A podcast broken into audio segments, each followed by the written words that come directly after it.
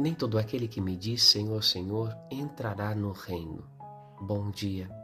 O reino de Cristo nos convida a uma verdadeira transformação, a uma conversão aos valores do reino, à verdade de Deus a respeito da nossa vida. Por isso é importante que a gente busque essa integridade. Deus deseja salvar a integridade da nossa vida. Jesus diria para os fariseus que eram hipócritas porque tinham uma vida dupla, uma diante de Deus, outra diante dos homens. Papa Francisco fala de uma certa esquizofrenia social e eclesial. E tudo isso começa num coração cindido, onde o que falamos é diferente da maneira como agimos.